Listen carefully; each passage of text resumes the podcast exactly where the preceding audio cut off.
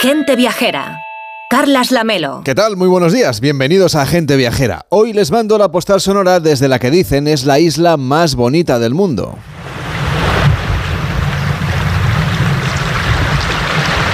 Estamos en Filipinas, en la antaño española isla de la Paragua, en la región de las Visayas Occidentales. En los mapas es más frecuente la toponimia de Palawan.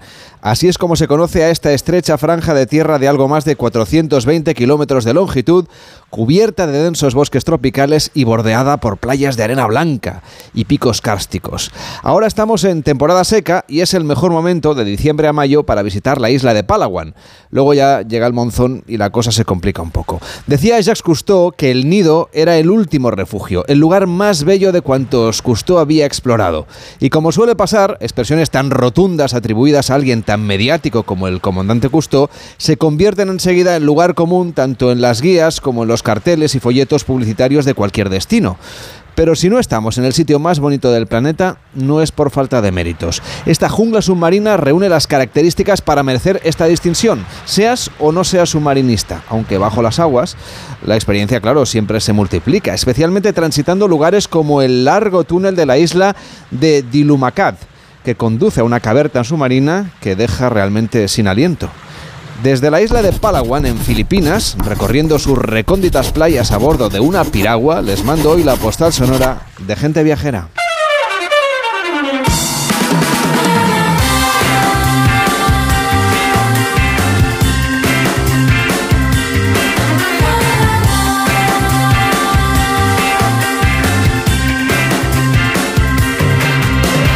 Gente Viajera, el programa de viajes de Onda Cero con Carlas Lamelo.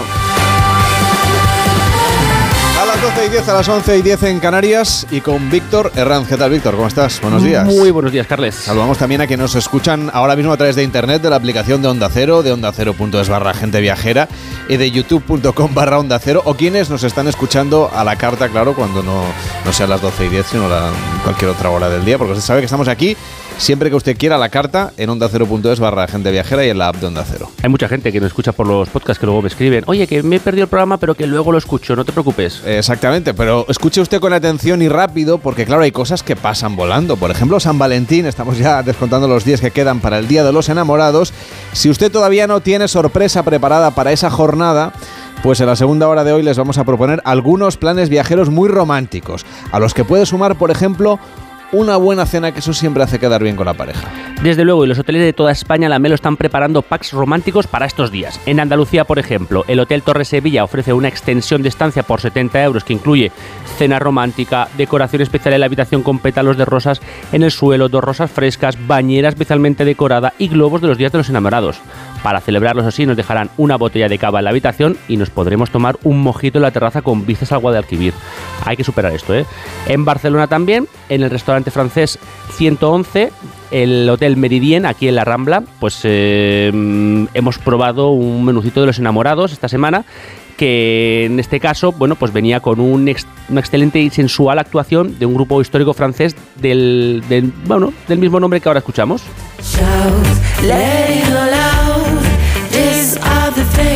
can do without. Come on, I'm talking to you.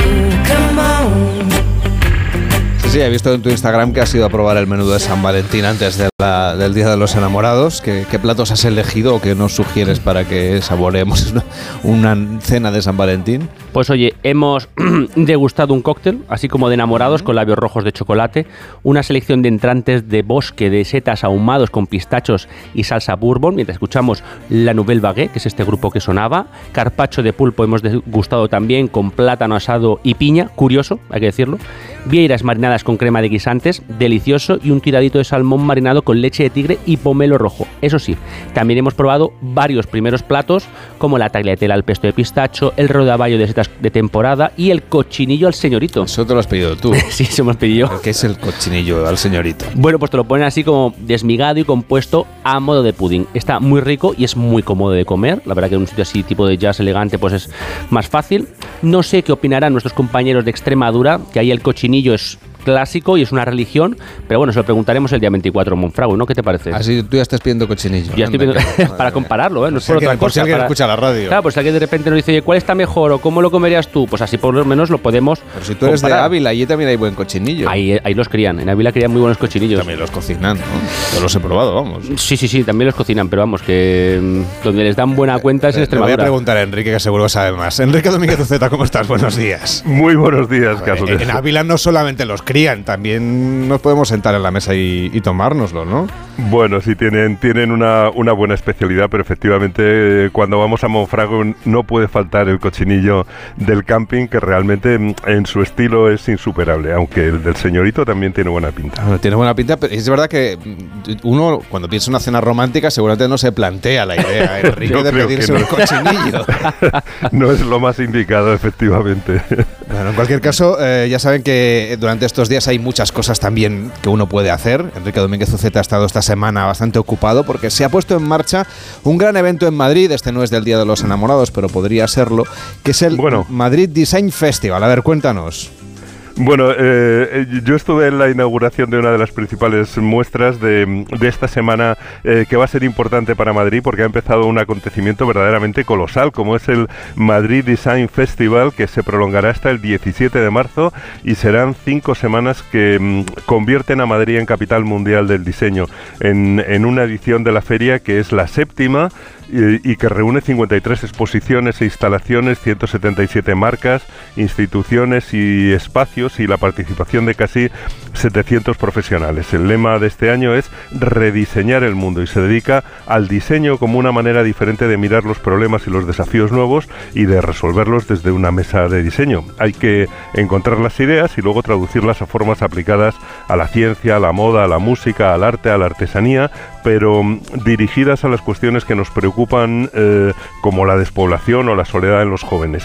Y como el festival va a durar cinco semanas, pues quien pase por Madrid puede aprovechar para visitar las exposiciones principales o participar en los eventos de una programación que es realmente impresionante. O sea que nos abre ahí una puerta a, a quien tenga interés en estos temas. El día antes del Día de los Enamorados, el 13 de febrero, va a ser el Día Mundial de la Radio.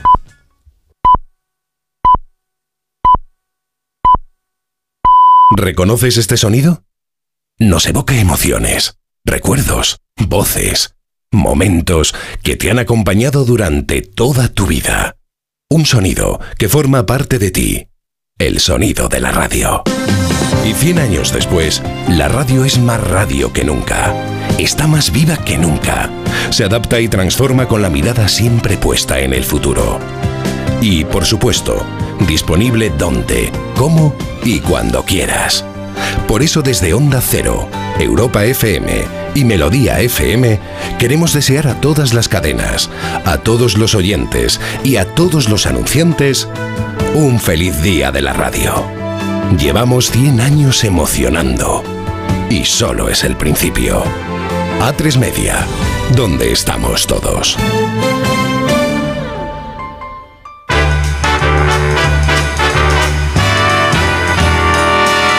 En Onda Cero, gente viajera, Carlas Lamelo.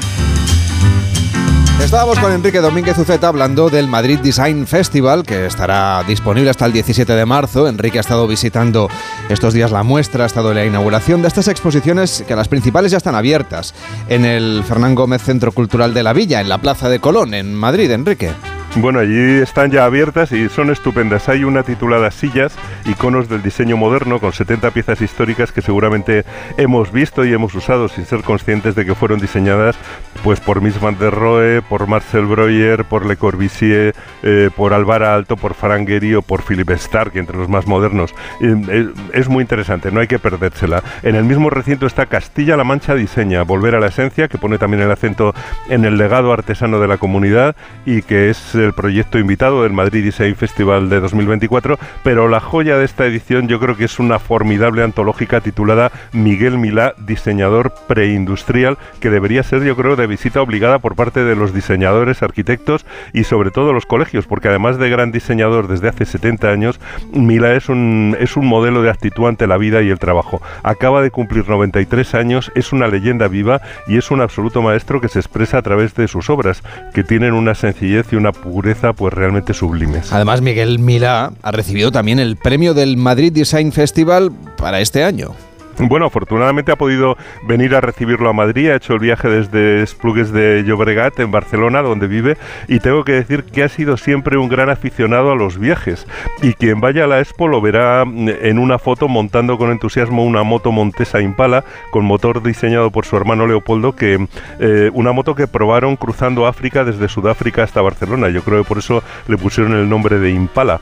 Y, y en la Expo pues hay más de 200 objetos, planos y dibujos originales diseñados por Miguel Milá, desde prototipos hasta sus obras más recientes que realiza en colaboración con su hijo Gonzalo pero la Expo muestra siete décadas de trabajo continuado de alguien que se ha convertido en, un icono del diseño español vinculado al movimiento moderno, por algo es Premio Nacional de Diseño y Medalla al Mérito en las Bellas Artes, y es un placer pues ver sus diseños de lámparas o de bancos urbanos. Tiene un banco, el Banco Romántico, que está por todas partes en nuestro país, en Barcelona hay muchísimos, en Madrid también, y, y ellos dicen que han colonizado el mundo porque realmente el banco es una belleza. Y cuando ves la exposición pues te das cuenta de que todo lo suyo parece al mismo tiempo moderno, intemporal, sencillo, útil y difícil de mejorar. Por eso dice que el diseño que no es útil cansa y acaba siendo feo. Eh, pero deberías, eh, decías tú antes al principio, ¿no? que todos los que tenemos niños, por ejemplo, podríamos acercarnos o que las escuelas deberían ir a visitar esta exposición. ¿Por qué deberíamos llevar a los más pequeños? Pues fíjate, Carles, porque Miguel Milá, como todos los grandes artistas, siempre ha sido un niño que hizo las cosas eh, correctas desde pequeño. Por ejemplo, en su casa le enseñaron a hacer las cosas por su cuenta y con las manos. En la expo se puede ver una caja de herramientas con la que ya hacía objetos mm, desde que era pequeñito y desde entonces no ha dejado de reunir herramientas y de hacer cosas con las manos. Yo creo que esa unión de trabajo intelectual y manual pues ha sido importante en la calidad de sus piezas. Eh, entre los iconos de su obra están las lámparas tía Nuria. La primera la hizo para su tía y el resto pues ya han ido siendo evoluciones de aquella. Tiene dos lámparas portables también llamadas cesta y cestita con asa para llevarlas contigo y enchufarlas donde quieras, pero también ha diseñado asientos para el metro de Barcelona, mesas, sillas, muebles de ratán que son muy resistentes. No tiene inconveniente en tirar una silla por la ventana para que veas que no se rompe. Bueno, eso, eso es que es de buena calidad, pero claro, tirar una silla de de diseño por la ventana, hombre, me parece un poco arriesgado porque además no suelen ser baratos los muebles de diseño, menos si son de firma tan singular como esta. Bueno, el tema del diseño siempre ha sido un poco elitista. De hecho, Milá es un apellido ilustre en Barcelona. Un tío suyo fue quien encargó a Gaudí la Casa Milá y él se movió en el ambiente de los arquitectos modernos de posguerra. Ha trabajado con José Antonio Codert, que considera su maestro, con su hermano Alfonso del estudio Correa y Milá, pero sus diseños tenían mucha artesanía y eso, claro, no genera precios asequibles, aunque él valora la aportación por ejemplo, de IKEA a la popularización de buenos diseños a precios asequibles. Y tiene gracia que en la expo se ven objetos producidos por su primera empresa que se llamó tramo, pero el nombre venía de su niñez cuando creó una empresa eh, dentro de la familia para hacer los trabajos molestos en la casa y la suma de las primeras sílabas de esas dos palabras trabajos molestos, pues generó ese nombre de tramo que como ves es un nombre también de diseño. Bueno, lo impresionante es que sigue trabajando pese a que acaba de cumplir esta misma semana 93 años. Pues sí, los ha cumplido en estos días. Él sigue trabajando con su hijo Gonzalo, que también es diseñador. Ya sabes que los artistas que aman su oficio no se jubilan nunca, pero a mí me fascina la relación entre su manera de ver el mundo y la calidad de su trabajo. Él se llama a sí mismo bricoler, el que fabrica sus propias cosas, y entre los diseños curiosos que se ven en la expo, pues hay también un matamoscas que diseñó porque a su mujer le molestaban las moscas, y al fondo de la sala pues hay una pieza que parece una mesa de trabajo y en realidad es el altar en el que se casó, porque la iglesia tenía un altar antiguo de los de decir la misa de espaldas y diseñó una mesa que sirvió como altar y luego evolucionó naturalmente el, eh, nombre comercial que le pusieron a la mesa es el de altar. Eso sí que debe ser un caso único en la historia del diseño, ¿no? Alguien que diseña el altar de su propia boda. Bueno, yo desde luego no, no, no conozco otro caso parecido. Es una anécdota en una vida excepcional. Hay un libro que habla de su vida, que se titula Miguel Milá, lo esencial, eh, que es muy interesante, en el que expresa su pensamiento y es absolutamente recomendable, porque él dice que buena parte de su personalidad o de la de su obra viene de que empezó a trabajar en una España en que no había de nada, de pura austeridad, la de la posguerra. Dice que para ser feliz hay que tener sentido del amor y sentido del humor, pero que es mejor el amor que el humor. Y hay mucho amor en su vida y en la exposición, amor por su familia y sentido del humor en su vida. Es bastante divertido saber que su primer coche fue un Iseta, no sé si tú lo recuerdas, Carles, que era una especie de huevo con ruedas que se abría por, lo, he visto, digamos, no, lo recuerdo, pero vamos, eh, es muy televisivo y eh, bueno, sí, es un icono también del diseño. Y con ese viaje, eh, con ese coche, pues viajó por Italia y por Alemania. Le encantaba viajar cuando era muy joven y luego ha viajado mucho con su familia en una furgoneta Volkswagen que pintó con el rótulo de viajes Milá con su apellido, pero yo creo que quería imitar a los viajes Meliá, naturalmente.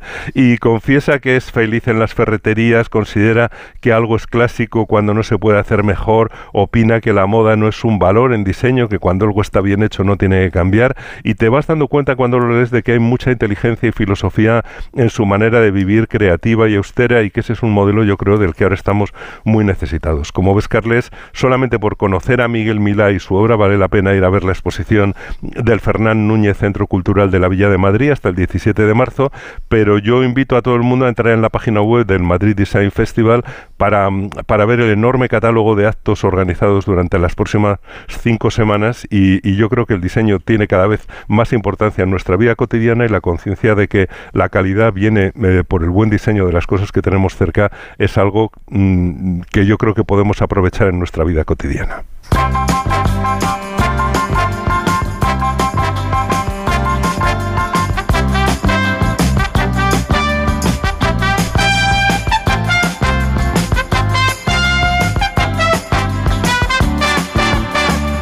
En Madrid y en Venecia, claro, están de fin de semana de carnaval, aunque ellos llevan celebrando sus famosos carnavales desde finales de enero. En la ciudad italiana han decidido además este año, se lo contábamos hace unos días, rendir homenaje a la figura de Marco Polo. Alejandra Carril, ¿cómo estás? Buenos días. Hola Carles, buenos días. Y no es para menos porque se cumplen 700 años del fallecimiento de uno de los viajeros y exploradores más famosos de la historia. Por eso la ciudad que le vio crecer ha decidido que en esta ocasión el mítico Carnaval de Venecia que todos conocemos se haya organizado bajo el tema Hacia el Oriente, el increíble viaje de Marco Polo.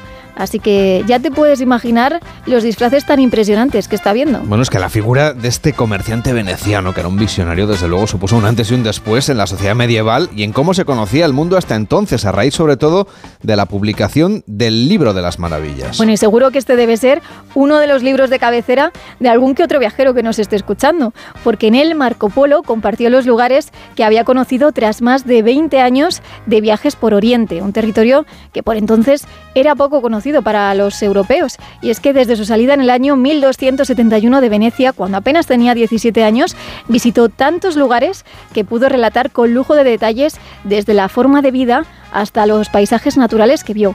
Y como curiosidad, podemos contar que si no hubiese pasado por la cárcel de Génova a finales del siglo XIII, nunca hubiésemos podido conocer su historia, porque ahí fue donde conoció a la persona que realmente puso sobre papel sus relatos.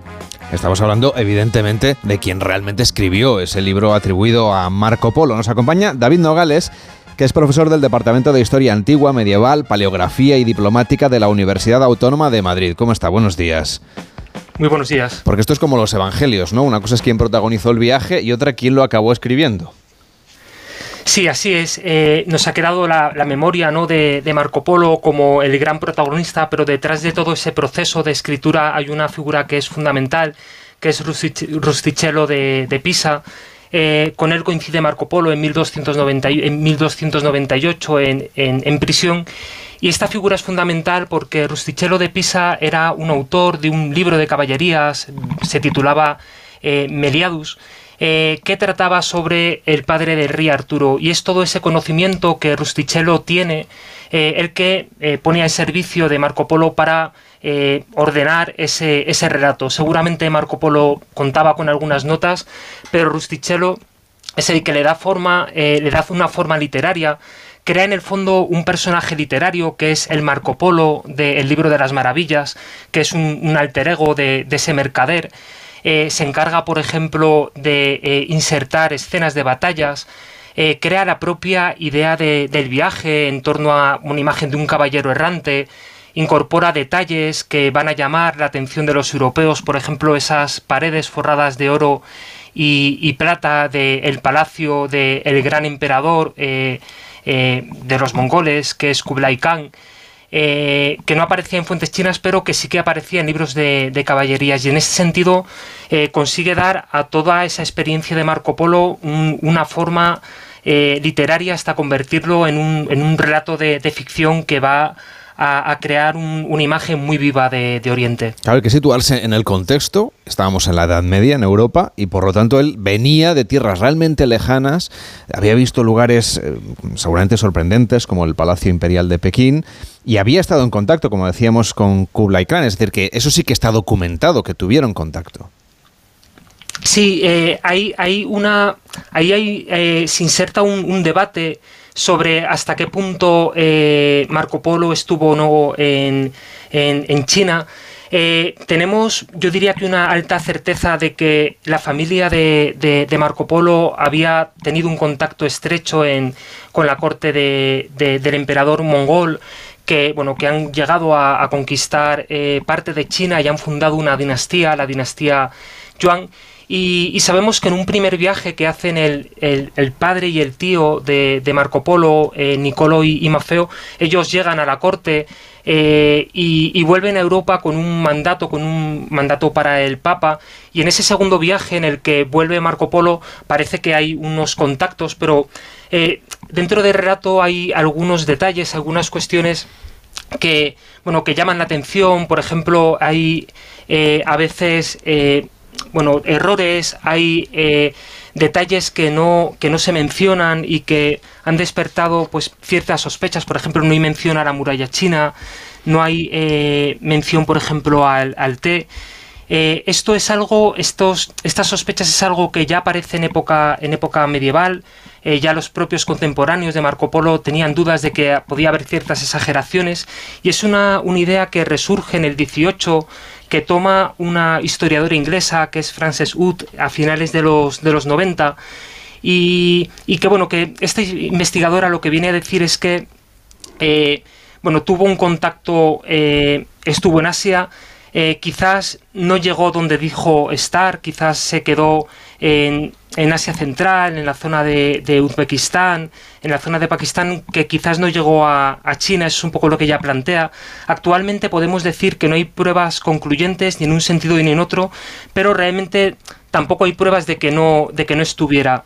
Quizás eh, estuvo en el norte, quizás no estuvo en el sur de China, y esas noticias del sur de China sí que las conoce a través de, informes o conversaciones con, emisarios de la corte mongola. Eh, lo que está claro es que eh, eh, Marco Polo no está inventando sobre, sobre la nada, sino que tiene un conocimiento de esa, de esa realidad. Y en ese sentido, pues es muy probable que, tuviera un contacto estrecho con, la corte del emperador mongol. Bueno, lo, lo, que siempre uno piensa eh, cuando Marco Polo se aventuró por Asia es que realmente los mapas que tenemos ahora no existían entonces. Entonces yo creo que era incluso bastante difícil saber dónde estabas exactamente y cuál era el territorio que había alrededor. De todas maneras, en los viajes siempre eh, traemos algo para los que tenemos en casa. Dicen que Marco Polo nos trajo los helados y nos trajo la pasta, que probablemente los espaguetis italianos llegaran desde allí. Yo no sé hasta qué punto esto tiene alguna base científica. Sí, en principio todo eso forma parte de, la mitología de en torno a Marco Polo. Eh, realmente, eh, bueno, en el caso de, la pasta, eh, lo que plantean los investigadores es que hay un, hay un doble origen, hay un origen autóctono en China de una forma paralela también. un origen en, en, el ámbito italiano ya en época etrusca, es decir, en época, en época antigua, esa pasta, esa tradición de la pasta en el ámbito italiano eh, se documenta ya con claridad en el 12, de tal manera que podemos decir que, eh, esa serie de, mitos arrancan eh, esa serie de manifestaciones como es la pasta arrancan ya en época previa al viaje de, Marco Polo y que todas estas atribuciones forman parte de, esa construcción, eh, podríamos decir, entre comillas, mitológica del personaje. Lo que sí sabemos seguro es que se cumplen este año 700 años, se han cumplido en enero, de la muerte de Marco Polo y que va a haber en Venecia un montón de actos culturales, una nueva ópera, una exposición que preparan para el mes de abril, es decir, que un motivo más para conocer la ciudad de Venecia y las historias de Marco Polo que si no, nevera, son, si no son veras, son trovatas, como, dirían en, italiano. David Nogales, profesor del Departamento de Historia Antigua, Medieval, Paleografía perdón, y Diplomática de la Universidad Autónoma de Madrid. Gracias por acompañarnos. Hasta la próxima. Muchas gracias a vosotros. Como decíamos, Enrique, las historias, a veces las bonitas, pues oye, no hace falta que sean del todo, del todo ciertas, ¿no? Bueno, yo creo que lo más importante además es que despertó las ganas de viajar y de, y de descubrir por uno mismo todos los paisajes maravillosos de Asia que en, en la Europa de su tiempo mm, estaban en el más allá. Realmente prácticamente no había nadie que, que los hubiera recorrido y que los hubiera descrito. O sea que bienvenida su invitación al viaje. Hacemos una pausa en Gente Viajera. Cuídate mucho, Enrique, y hasta mañana. Igualmente. Hasta la próxima semana, por cierto. Eh, digo que hacemos una pausa en Gente Viajera y a la vuelta hablamos de gastronomía. Ya les decíamos ayer que es el principal motivador de los viajes. Pues bien, vamos a hablar con John Cake, que dicen que hace de las mejores tartas de queso de España. En Onda Cero, Gente Viajera, Carlas Lamelo. ¿Un cóctel o un refresco? ¿Desayuno con zumo o café? Con la promo todo incluido de Costa no tienes que elegir. Las bebidas son gratis.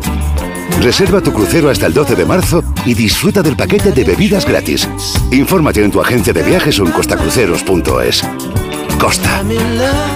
Con este estrés no consigo concentrarme. Toma Concentral. Con su triple acción de lavacopa, rodiola y vitaminas, Concentral consigue aliviar el estrés ayudando a una concentración más estable y duradera. Concentral. Consulte a su farmacéutico o dietista. Las nuevas tecnologías revolucionan cada día nuestra manera de comunicarnos. La conectividad 5G, la inteligencia artificial, los avances tecnológicos suponen una mejora en nuestras comunicaciones y en definitiva en nuestras vidas. Vamos a descubrir con el programa Más de Uno en directo desde la sede de Orange cómo este operador aplica la inteligencia artificial a sus redes de telecomunicaciones y 5G para ofrecernos una experiencia de conectividad y de contenidos única. El miércoles 14 de febrero, Más de Uno desde Orange, el segundo operador del mercado de las telecomunicaciones en España. Te mereces esta radio. Onda Cero, tu radio. Esto es un mensaje para todos aquellos que te dijeron que no podías cambiar el mundo. Ahora sí puedes gracias al efecto ser humano, un superpoder que nos convierte en la única especie capaz de revertir el daño que causamos al planeta y frenar el hambre y la pobreza. Es hora de utilizar este nuevo poder. Descubre cómo hacerlo con manos unidas en efectoserhumano.org.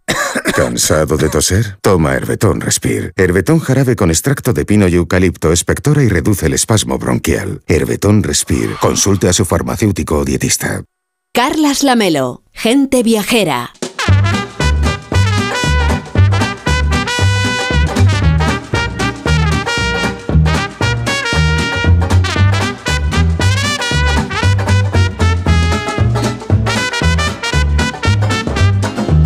Seguramente se habrán dado cuenta que con la tarta de queso en España está sucediendo algo bien curioso, de ser un postre tradicional a convertirse en tendencia.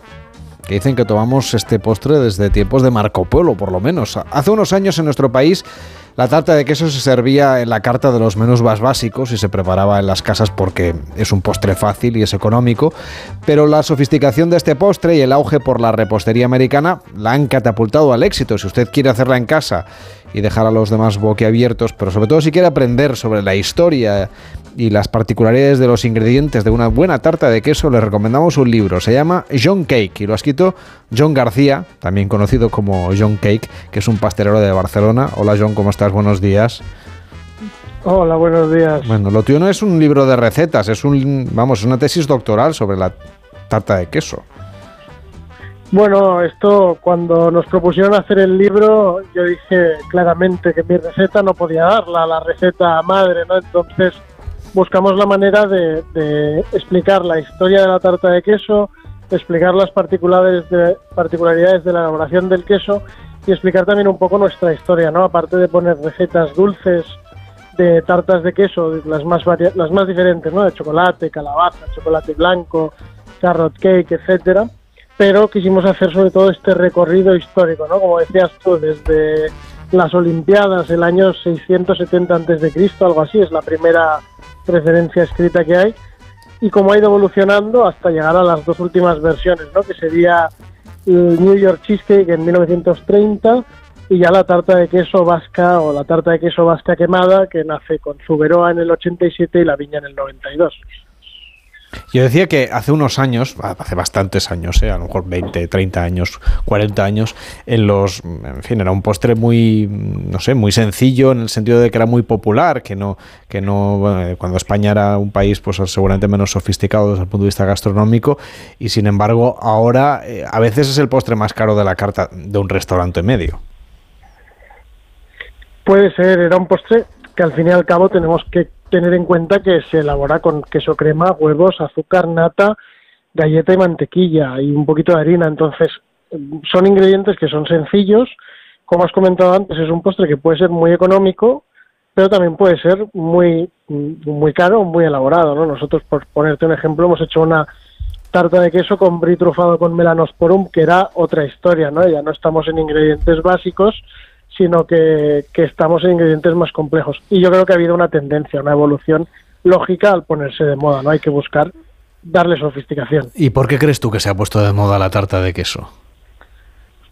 Yo creo que uno de los factores más importantes fue el COVID, el estar todo el mundo encerrado en casa hizo que todo el mundo hiciera pan y yo creo que prácticamente todo el mundo hiciera tarta de queso, ¿no? Entonces la tarta de queso de la viña, que es la receta que más se ha replicado, empezar a salir en Instagram, en TikTok, en, todos los sitios. Yo creo que tiene que ver con eso. Y luego que es muy fotografiable.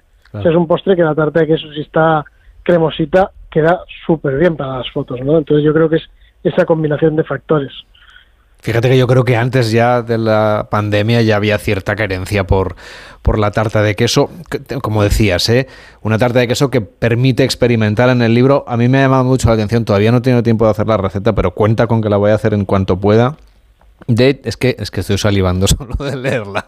Chocolate blanco y albahaca. Pero qué cosa más buena, ¿no? Sí, esto fue buscando alguna cosita fresca para verano y algo diferente, pues buscamos darle un toque con albahaca, también le añadimos un yogur que le da un puntito más ácido y al final es una tarta dulce de chocolate blanco, pero con este toque fresco y distintivo que le, que le da la albahaca. Oye, ¿tú cuántas tartas de queso haces al final de la semana? Pues ahora mismo estaremos haciendo unas 1.300, 1.500 a la semana, más o menos. ¿Y cómo las distribuís? Es decir, ¿cuál es la manera en que tienen más éxito? Porque dicen que son unas de las mejores de Barcelona. Sí, nosotros como más vendemos es en la tienda, en el local que tenemos en el Born, que es un local que es todo takeaway para llevar. Entonces ahí es donde se vende un, un, volumen importante. Luego hay otro volumen importante que son pedidos que nos hacen los clientes, que los hacen a través de nuestra web y los recogen directamente en cualquiera de las tiendas. Y luego también tenemos la nueva tienda que, que hemos abierto en Las Corts, donde la gente viene a tomárselo con una copita de vino o con un café. ¿Y marida bien con el vino una tarta de queso? Bueno, yo esto siempre lo he dicho, el queso funciona bien con el vino, ¿no? Entonces, nosotros que tenemos como particularidad que las tartas de queso que elaboramos, las elaboramos con base de queso, En este local, por ejemplo, tenemos queso San Simón, queso manchego, queso Valdeón, nuestra clásica que lleva cuatro quesos, aparte, por ejemplo, esta semana la de queso raclette que estamos haciendo. Por lo tanto, con el queso marida bien, esto yo creo que todo el mundo, quien más, quien menos lo habrá probado, al final aquí le añadimos el punto dulce.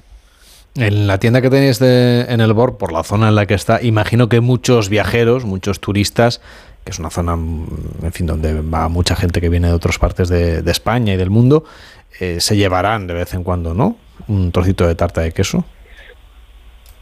Sí, se llevan, se llevan un montón y además es, es muy divertido porque hay muchas veces que viene gente y dice, no, es que yo la probé en Florida o yo la probé en Venezuela y resulta que la gente se las lleva de aquí, muchas veces se las lleva incluso como regalo en el avión. Entonces, están llegando muy lejos y es una alegría muy grande porque además la gente que viaja lo recomienda y, nos llega muchísima, muchísima gente de, fuera de, lo que sería Barcelona. Oye, Johnny, ¿no te planteas, no sé, expandir un poco el imperio de la tarta de queso por el resto de España? Podría ser, podría ser. Ahora mismo no entra en nuestros planes porque llevamos dos años, hace dos añitos y poco que empecé yo esto, y hemos pasado de estar yo solo en mi casa a, a estar un equipo de 23 personas, con lo cual el crecimiento ha sido muy grande. Pero bueno, supongo que algún día llegará. No Ese- creo que tarde. no Esa es tarde. una parte que me interesa de la historia, es decir, cómo alguien desde su casa empieza a hacer tartas de queso y a venderlas y con- consigue convertirse en un referente en tan poco tiempo. Bueno, esto parte un poco de lo que te he dicho antes, ¿no? Redes sociales, yo empiezo a hacerlas en mi casa, empiezo a colgarlo en Instagram, hago una cuenta de Instagram, la de John Cake, entonces a partir de aquí empezamos a, bueno, empiezo yo a repartir a todo el mundo, empiezo a regalarlas a Instagrams, influencers, foodies, periodistas, todo aquel que quisiera recibir una tarta, pues la recibe en su casa, ¿no? Y, como tú decías, pegó el boom en enero de 2021, el New York Times lo publica como la tarta de queso es la tendencia gastronómica de 2021. Entonces esto sumado a que a la gente le gusta mucho el producto, también es verdad que cuando abrimos la tienda se nos acaban las tartas constantemente, o sea, no damos abasto a producir para suplir la demanda, entonces una cosa acompaña a la otra, se empiezan a formar colas en la tienda, es una tienda diminuta, con lo cual podemos atender dos personas como máximo. Y todo esto sumado a que la gente le gusta, eh, se apoya mucho, o sea, nos- nosotros nos apoya un montón tanto prensa gastronómica como influencers, eh, todo tipo de foodies, etcétera, y hacen que esto llegue a mucha gente. Y al final es la propia gente que viene, graba la tarta, saca fotos y, y comparte y lo difunde.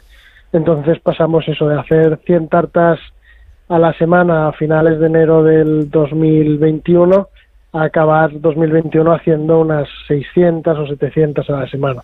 Pues es, la suma de muchísimos factores, ¿no? Pero yo creo que al final lo más importante es que a la gente le gusta el producto y lo comparte. ¿Y cómo hacen, no sé, cómo fue el hecho de que la editorial se acercase a ti y dijera, oye, vas a hacer un libro y luego tú a continuación les dices, de acuerdo, pero no voy a dar mi receta? Eso es una negociación difícil. Bueno, lo entendieron rápidamente porque yo creo que si, si lo analizas fríamente, nosotros al final tenemos un producto, es decir, hacemos otras cosillas, pero el 95% de lo que vendemos es tarta de queso. Entonces la editorial lo entendió, la propuesta que, que hice de, de explicar la historia de la tarta de queso, nuestra historia y explicar el proceso de elaboración del queso, que también creemos que es importante que la gente lo entienda para saber toda la faena que hay detrás, porque el queso es caro, ¿no? Pero igual hay veces que no sabemos por qué. Entonces de aquí viene eh, de, aquí viene ¿no? el desarrollo del libro en estas en este formato. Para mí fue una ilusión enorme, ¿no? Que vengan a, a decirte que escribas un libro cuando dices, oye, al final estoy haciendo tarta de queso y, y nada más. Pero, pero bueno, la verdad es que fue una experiencia súper, súper chula y estamos súper contentos con el resultado. Más allá de lo que vendas en la tienda, ¿cuál es el queso que crees tú que da mejores resultados para hacer en casa? A mí me flipan los azules y son quesos súper agradecidos porque además con poquita cantidad funcionan muy bien. Pero a la gente a la que no le gusta el queso azul, si quiere probar, normalmente yo recomiendo quesos cremosos. Tipo brie, camembert, este estilo de quesos de pastas blandas funcionan súper bien. Además ayudan a que la textura sea muy cremosa, con lo cual eh, 100% recomendable usar este tipo de quesos. Aunque me han contado que vendes mucho la de Monchego. La de Manchego es la que más vendemos después de la clásica en el nuevo local, es una de las fijas de aquí. La de Diazábal también se vende súper bien.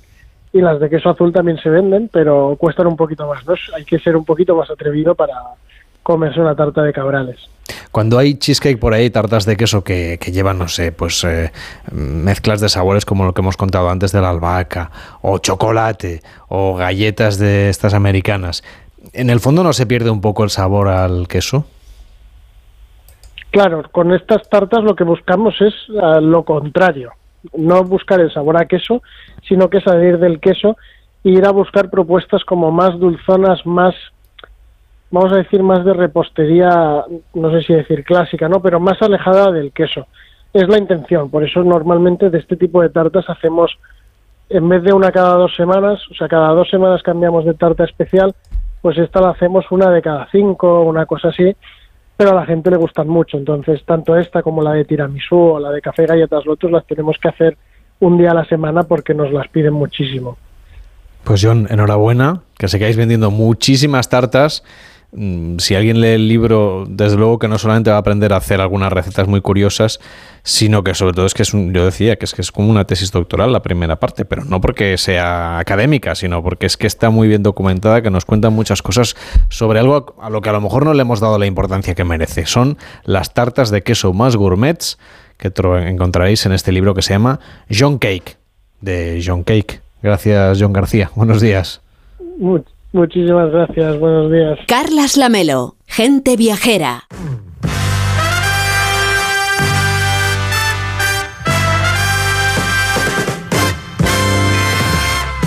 Gente Viajera, el programa de viajes de Onda Cero con Carlas Lamelo.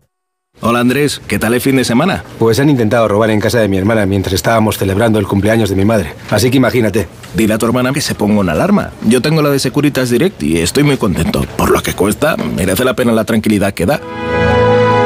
Protege tu hogar frente a robos y ocupaciones con la alarma de Securitas Direct. Llama ahora al 900-272-272. ¿Qué, ¿Qué es lo peor de las redes sociales? Estar enganchada a la pantalla. Que nos bombarden con notificaciones todo el día. Los comentarios de haters. El ciberacoso. Las fake news. Pero ¿sabes qué es lo mejor? Que podemos cambiar las cosas. Demostremos que también somos capaces de usar las redes sociales con cabeza. Si tú también quieres formar parte del cambio, regístrate en Efecto 1000 y sube tu vídeo. Nosotros ya formamos parte de la generación 1000. La generación que usa las redes sociales con cabeza. Entra en efectomil.org un proyecto de la Fundación A3 Media con la colaboración de la Fundación Telefónica. ¿Cansado? Revital. Tomando Revital por las mañanas recuperas tu energía, porque Revital contiene ginseng para cargarte las pilas y vitamina C para reducir el cansancio. Revital, de Pharma OTC. ¿Un cóctel o un refresco? ¿Desayuno con zumo o café? Con la promo todo incluido de Costa no tienes que elegir. Las bebidas son gratis. Reserva tu crucero hasta el 12 de marzo y disfruta del paquete de bebidas gratis. Infórmate en tu agencia de viajes o en costacruceros.es. Costa. Gente Viajera, sábados y domingos a las 12 del mediodía, con Carlas Lamelo.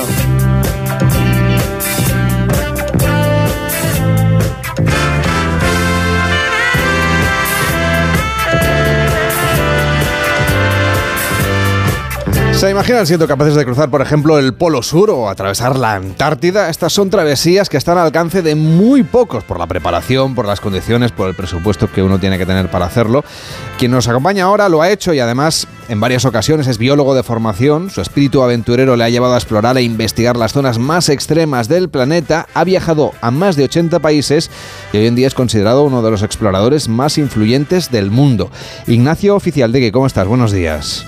Hola, buenos días, Carles, ¿qué tal? Llevas 25 años explorando, viajando y siempre un poco buscando el viento, ¿no? Que es tu especialidad. Lo, del viento te ha marcado mucho.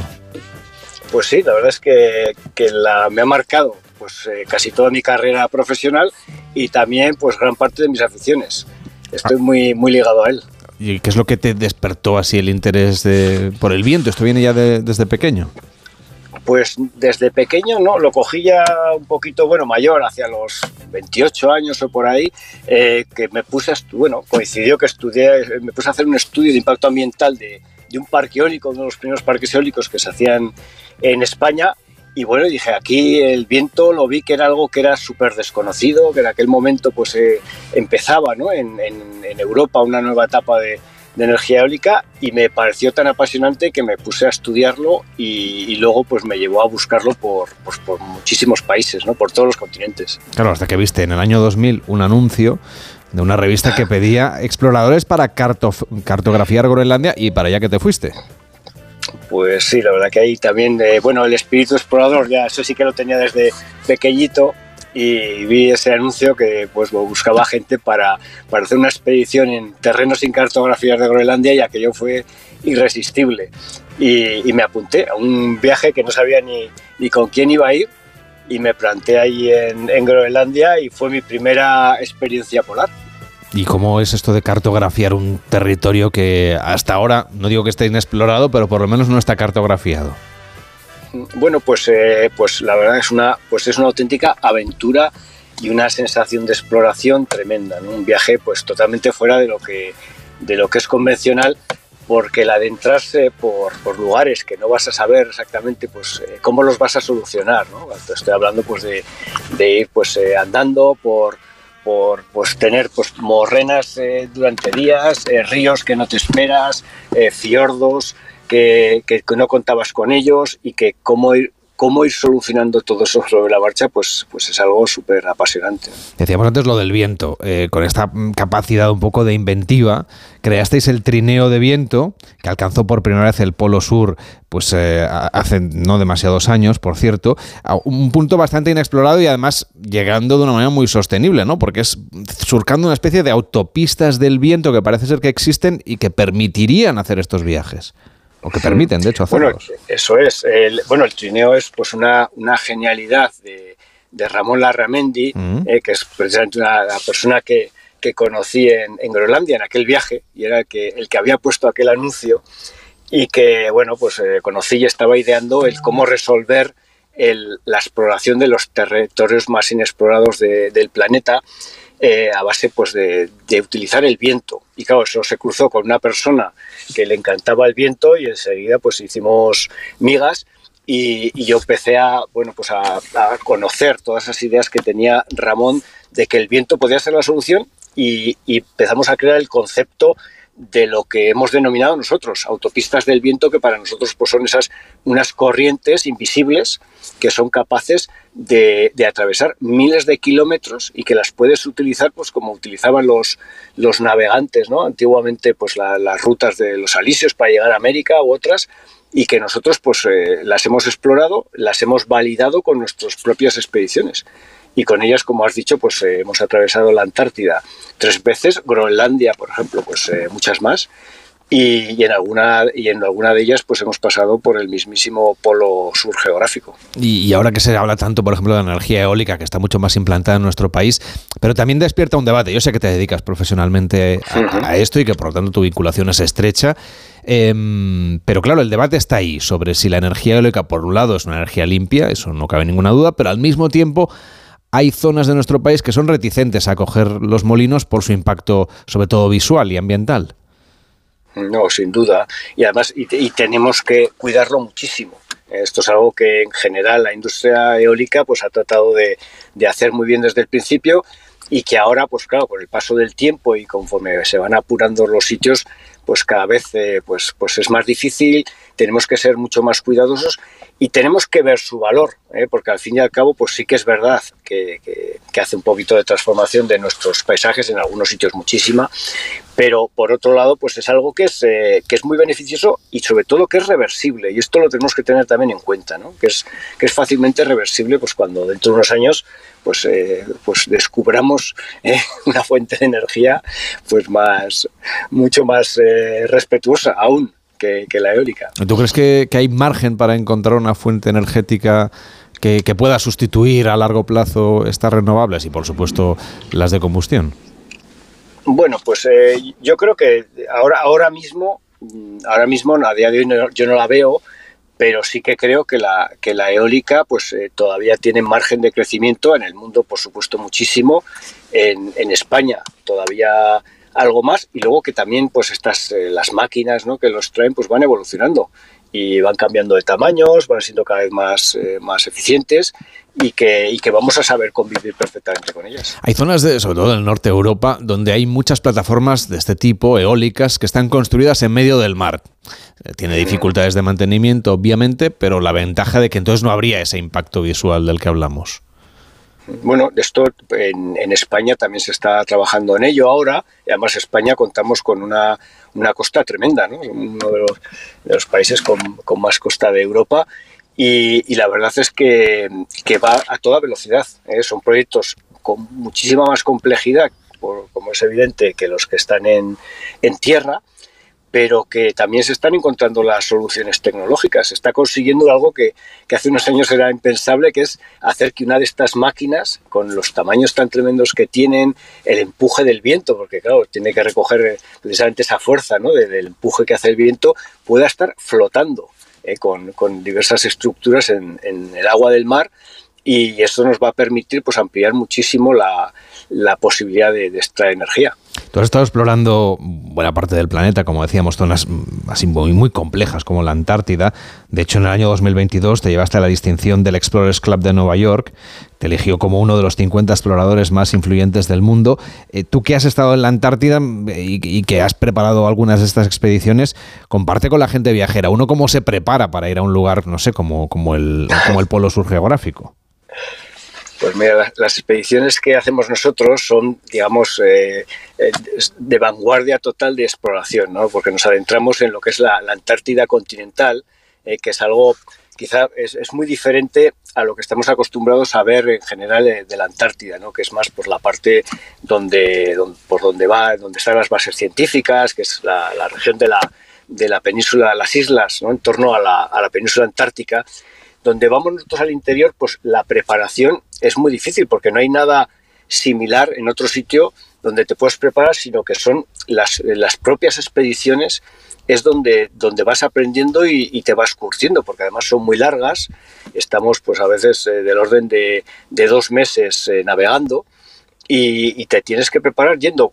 Para la Antártida sí que tenemos una, una campo de, de pruebas eh, que dentro de que también es muy extremo, pero permite jugar un poquito más, que es Groenlandia, eh, que tiene unas, tiene unas condiciones, quizás os he dicho que no había ningún sitio, pero sí que el interior de Groenlandia se asemeja un poco, porque hay que pensar que, que esto es, el interior de la Antártida es un lugar donde el, el frío pues es lo más extremo del planeta, estamos a, una, a las a latitudes polares y además estamos a mucha altura. Eh, cosa que, que, en otros sitios pues eh, polares no se está, ¿no? Estamos todo el tiempo en una masa de hielo que está entre 3.000 y 4.000 metros de altura y eso pues le añade pues eh, muchísimo más frío, muchísimo más aislamiento. Y de hecho a finales de este año te vas otra vez a la Antártida, ¿no? Bueno, eso es lo que queremos, ¿eh? volver, volver otra vez. Hemos estado unos, unos cuantos años de parón a raíz del, del coronavirus, sobre todo, y, este año, pues eh, al final de año, que es cuando coincide con el verano, el verano antártico, pues tenemos previsto ir para allí. A ver, todavía queda casi un, casi un año y pueden pasar muchas cosas, pero en ello estamos. Bueno, pues ya nos irás contando aquí todas las novedades en Gente Viajera. Ignacio Oficial Degui, explorador, experto en energía eólica uno de los exploradores más influyentes del planeta que ha estado hoy en directo con nosotros. Gracias y hasta la próxima. Cuídate y ya te, te iremos haciendo seguimiento de ese viaje si finalmente, esperemos pues, que sí, a finales de este año te vas a la Antártida de nuevo. Pues encantado de compartirlo con vosotros. Muchas gracias.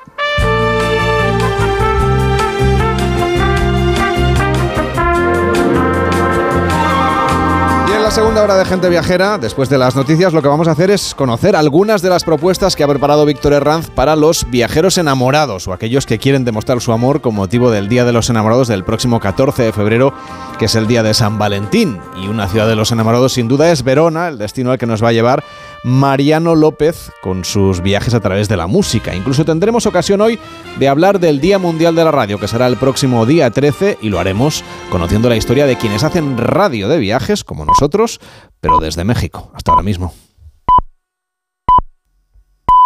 La una mediodía será con Carlas Lamelo.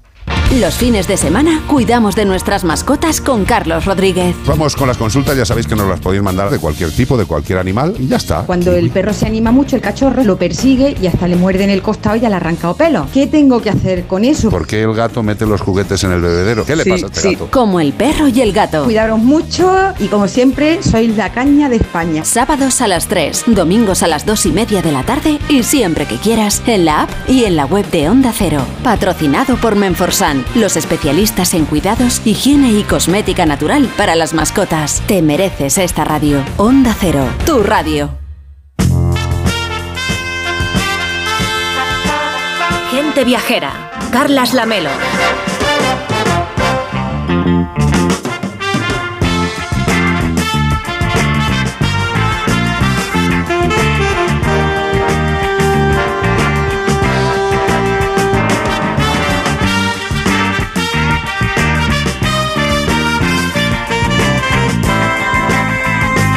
Tarde y siete minutos, las 12 y 7 en Canarias. Aquí estamos en Gente Viajera. Nos escucha siempre que usted quiera, no solamente en la radio, sino también a través de la aplicación de Onda Cero, de ondacero.es barra Gente Viajera, en youtube.com barra Onda Cero y en las principales plataformas de audio, donde además, si usted quiere, se puede suscribir y nos puede mandar una nota de voz de WhatsApp también al 699 46 4666 699 46 46 66. Hola, buenos días.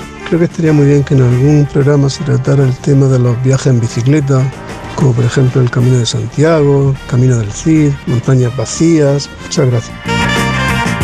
Ha apuntado que de hecho el Camino del Cid lo vamos a explicar la próxima semana, tanto en bicicleta como en otras maneras de recorrerlo, ¿verdad, Víctor? Correcto. La semana que viene vamos a tener a- al director, al gerente del, del camino, que nos va a explicar, bueno, pues todas las maneras de recorrerlo y sus eh, idiosincrasias y secretos. Pero vamos, apuntado un especial viajes en bicicleta.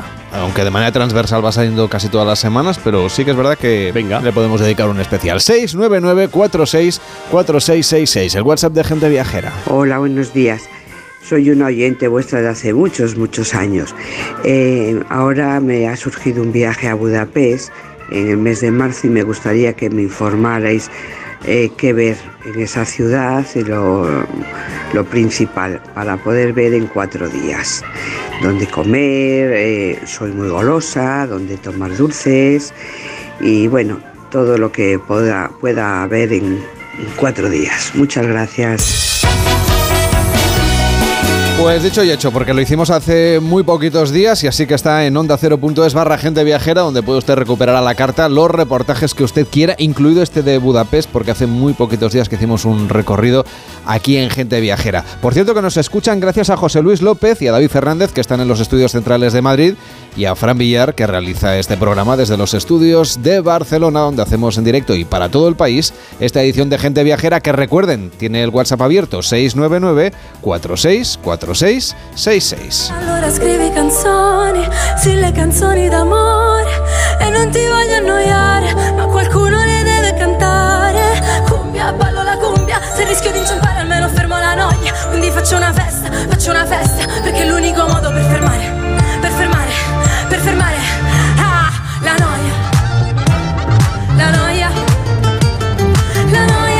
Intuyo, Víctor, que esta debe ser la canción que ganó ayer el Festival de San Remo, que habrá seguido con muchísimo entusiismo Exacto. mientras lo veía los Goya. Hasta las 2 de la mañana que no dieron el resultado final. Pero bueno, oye, por... Qué, noctámbulos que son los italianos. Sí, sí, madre Dios. les encanta. ¿Y qué tal la canción final? Que creo que ha sido un poco polémica también. Sí, a ver, ha habido un, un poco de polémica con el cantante napoletano que cantó justamente antes de lo que contábamos ayer, ¿no? De, de la canción, otra canción de Angelina Maño, que cantó, bueno, pues la, la canción de su padre, Piño Maño, que como decíamos murió cuando ella tenía 13 años en un concierto de ataque al corazón. Claro, esto provocó un momento tan sentimental entre el público italiano que cuando ganó el, el- el chico napolitano todo el mundo se echó encima, ¿no? Porque era como, no, no, no, y el otro, pues el pobre la verdad que dijo, oye, mire, mm, yo venía a cantar, no tengo culpa de nada, si la otra me ha, me ha superado, bueno, pues mañana que la voten. Y hoy la han votado y al final ha ganado Angelina Magno, que será la representante de los italianos en Eurovisión. Ayer dijimos que hoy lo contaríamos, pues aquí está contado. Ramón Villero, ¿cómo estás? Buenos días. Hola Carlos, eh, buenos días. ¿Tú eres muy de seguir los festivales de la canción Camino de Eurovisión o...? Pues la verdad es que no, no he visto ni el de Benidorm ni, ni el de ayer San Remo. Sí que miré ayer un rato los, los, los Goya, al menos la parte final, la mejor película, el mejor, el mejor director, la mejor actriz y el mejor actor. Bueno, de- todos de la, de la misma película, por, Sí, por- bueno, por menos, menos el mejor actor que fue para- que Exactamente. fue para- Mariano López, ¿cómo estás? Buenos días. Muy buenos días, ¿qué tal? No sé si preguntarte por el cine o preguntarte por el Festival de San Remo y el de Eurovisión, el Carnaval o, o la Super Bowl, que será esta A la. Super Bowl, sí, bueno, que tantas cosas. No, yo también me inclino más por los Goya, aunque, aunque a veces tengo la tentación enorme de verlos al día siguiente, que gracias a, bueno, las, posibilidades que te ofrecerá la televisión, pues puedes recortar algunos de los discursos, algunos de los tiempos muertos, los anuncios, ese momento en el que la sala se vacía porque se salen todos fuera, que es un momento extraño, por ejemplo, en los Oscars, cuando dejaron a Sigourney Weaver sola, completamente sola del patio de Bucatás, porque sus acompañantes se fueron para atrás para entregar un premio.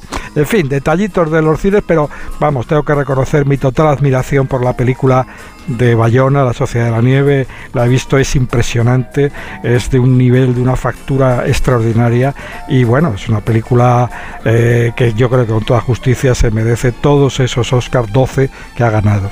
Bueno, pues como esta semana también va a ser el Día Mundial de la Radio y el Día de los Enamorados, el Día de San Valentín, le hemos encargado a Víctor Herranz que nos haga una una ristra de propuestas, nos ha hecho antes un par de ideas para cenar en Barcelona o en Sevilla el Día de los Enamorados y ahora nos propone pues un plan para sobrevivir en pareja, pero en serio. Y no estamos hablando de hacer terapia. No, pero a ver, es que mm, también hay otras maneras diferentes, ¿no? Y, puede ser una, pues poner un poco, digamos, eh, no en riesgo, pero sigue con un poquito de, de picante, ¿no? Están hay un, hay un parque multiaventuras que se llama No Name, eh, que desde 2002 en Madrid es uno de los mejores centros de ocio y hacen un montón de actividades para pasártelo genial en pareja. A ver, cuéntame. Por ejemplo, pueden hacer una competición de láser tag. ¿no? Que o sea, disparar láser a tu pareja. sí. Muy romántico. Muy romántico. Oye, se puede hacer en formar equipo con tu San Valentín eh, o ser rivales eternos. Eso sí, descargar adrenalina. Eso sí, te iba a decir, descarga, descargas adrenalina, claro. Puedes volver a casa o más enamorado o, solo, que se sabe bien porque, bueno, también se puede organizar una competición de juegos estilo humor amarillo y convertirnos en el nuevo chino Cudeiro. También existe la posibilidad de un curso de supervivencia, que creo que este es, es el top, entre caídas, golpes, risas, pues podemos volver a casa mm, sabiendo cómo sobrevivir con nuestra pareja en mitad de la montaña. Por si acaso os quedáis en medio del desierto, ¿no? En medio de la selva. Exactamente. Saber cómo tirar adelante. No como pareja, sino aquí una supervivencia real. Bueno, pues vamos a saludar a Miguel Ferrero, que es director general de Noma Sport, e instructor de supervivencia. ¿Cómo está? Buenos días. Buenos días, ¿qué tal? Vamos a ver, hay muchas parejas que aprovechen San Valentín para hacer, no sé, un curso de supervivencia, un, tirarse disparos con láser tac o, o, hacer un humor amarillo. Pues sí, mucho más de lo que pensamos. Eh, y fíjate que suele ser eh, a lo mejor el novio se lo regala a la novia o, viceversa. Mm, quizás por pasar una aventura juntos, ponerse ahí a prueba o, y ya sabes que es que a veces las calamidades unen, ¿no? Pues entonces en los cursos tienes cierto reto que, al final pues acaba uniendo y pasándoselo bien. Y en el caso del humor amarillo, el factor de unión es la risa, desde luego. Hombre, si hay un poquito de tensión, pues eh, no, la adrenalina siempre ayuda a descargar un poco el estrés. Exactamente, exactamente. Y también pues eso, como, como bien habéis dicho, a veces para pulir roces. Entonces, por ejemplo, sabes que siempre se acumula cierto resquemor de cosas que no se comentan, pues un paintball puede ser lo mejor, o un láser tag. Madre mía, disparar pilotas de pintura a la pareja para San Valentín. Hay una cosa que es más fuerte aún, que son los combates con armaduras medievales. A eso sí que quiero que me lo cuente, sea para San Valentín o sin, sin San Valentín. Bueno, pues eso es una cosa que se ha puesto muy de moda en países europeos como Francia, Europa, Francia y Alemania, perdona, y, es una simulación de combate medieval. Entonces utilizan unas armas que están hechas de un, de un plástico duro, que duele un poquito, lo, lo suficiente, mm, pero no tanto como para que, oye, pues para que dejes de jugar. Y, y, es muy divertido también. Además ahí tienes a tu caballero protector o tu princesa que tienes que proteger y esa es una de las cosas más divertidas. Pues eh, apuntamos estas propuestas, tenemos unas cuantas más, un poquito más románticas, pero esta es muy original, muy intensa y nos ha parecido lo más divertido. Un curso de supervivencia en pareja, una lucha mm, tipo medieval o una lucha de láser tag o de paintball en Madrid con Miguel Ferrero, que es director general de Noma Sport. Gracias por acompañarnos y hasta la próxima. Buenos días. Gracias a vosotros. Un fuerte abrazo.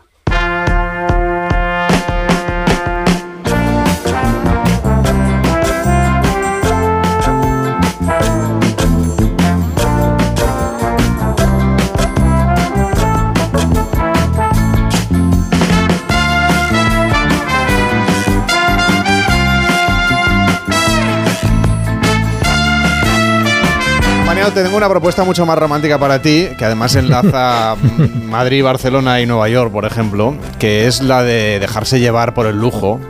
Esta es un poco más clásica. E irse a una tienda de Tiffany's, por ejemplo.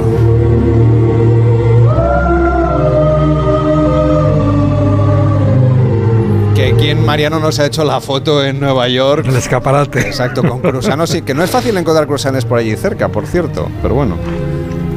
Bueno, eso depende de los años. Ya sabes que aunque es verdad que no es, que no es fácil en la Quinta Avenida encontrar puestos tiendas de croissant, pero como Nueva York es una ciudad muy, muy, muy cambiante, pues nadie te dice que este año que piensas ir en alguna boca calle de la Quinta Avenida te puedas encontrar con alguna de estas delicatessen tiendas especiales que, bueno, que te, que te anime a, a lo de los a lo de los croissants. Pero bueno, Tiffany's está ahí y la película en la memoria de, de todos los que los románticos y todos los que amamos Nueva York. Es lo que le vamos a proponer a la gente viajera que disfrute de un desayuno con diamantes auténtico. Seguramente conocen la historia de que Charles Lewis Tiffany, famoso creador de esa marca de joyería, fue el primero en establecer el anillo de diamante único como símbolo de, amor, es decir, lo que hoy son los anillos de, de, pedida que decían antes, no sé si eso se sigue diciendo o no, pero bueno, ese icónico anillo para pedir la mano se estableció así como inicio de la tradición en 1886 para destacar la belleza del diamante en solitario, es decir, un solo diamante engarzado ahí en una joya para que sea realmente un, símbolo de amor que para San Valentín no se me ocurre nada más romántico, Víctor. Desde luego, y algo que lanzó a la fama internacional es esa novela de, Truman Capote en 1958, que luego, como nos contaba Mariano López, fue llevada al cine en 1961, con anotaciones, hay que decirlo, personales de Audrey Hepburn y los bocetos de la famosa diseñadora de vestuario de Hollywood, Edith Head.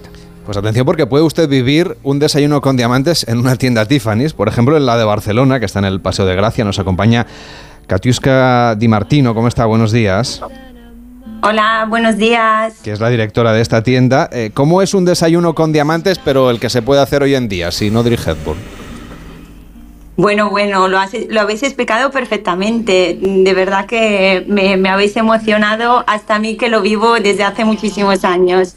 Pues ¿cómo lo organizamos? Obviamente lo personalizamos, entonces eh, eh, intentamos que podáis vivirlo con lo que os más os apetece, obviamente uh, beber, comer, pero sobre todo, como os explicaba, pudiendo mm, tocar nuestras creaciones, saber nuestra larga historia, una historia de casi 200 años, ¿no? Entonces es un momento muy único para cualquier tipo de pareja eh, sabemos que hay anillos de compromiso para chica y para chico desde hace muy pocos años. Entonces, es un momento que podéis vivir en la tienda de Barcelona, en las tiendas de Madrid, en Nueva York, si queréis también, y que podemos organizar completamente a medida. Es decir, un desayuno de verdad con el croissant incluido, con el café, bueno, con lo que cada uno se quiera tomar, claro, con las joyas, eh, que supongo que es vuestro principal interés, pero claro, hay una curiosidad, a mí me llama mucha atención porque la, desconocía completamente, preparando la entrevista lo hemos visto, y es que el, pictograma o el emoji de, un anillo de, prometida que hay en, WhatsApp o en, o en Twitter, etcétera, en realidad está inspirado en ese primer anillo que yo contaba que había sido pues la propuesta de Tiffany eh, al principio en el, en el, siglo XIX para hacerse con esta idea de, bueno, pedir la mano de alguien con una sortija. Correcto. O sea que el mismo anillo que vemos en el, en el WhatsApp está o sea, es como una recreación en dibujo, en pictograma, de lo que es el anillo original que creó el señor Tiffany. Exacto, de Tiffany Setting, que espero puedas venir a ver. Bueno, yo, yo creo que ya, ya estoy casado, con lo cual ya esa tarea ya la tengo, resuelta. Eso desde luego. Bueno, hay, otra cosa que habéis eh, que, llama mucho la atención, que es la idea esta de ir a desayunar. Entonces, el, desayuno en sí, sea por San Valentín o no, es justamente las mismas joyerías, ¿no? Pero, tenéis así como una idea más, más orientada al día de San Valentín, aunque esto de regalar joyas se puede hacer todo el año, entiendo.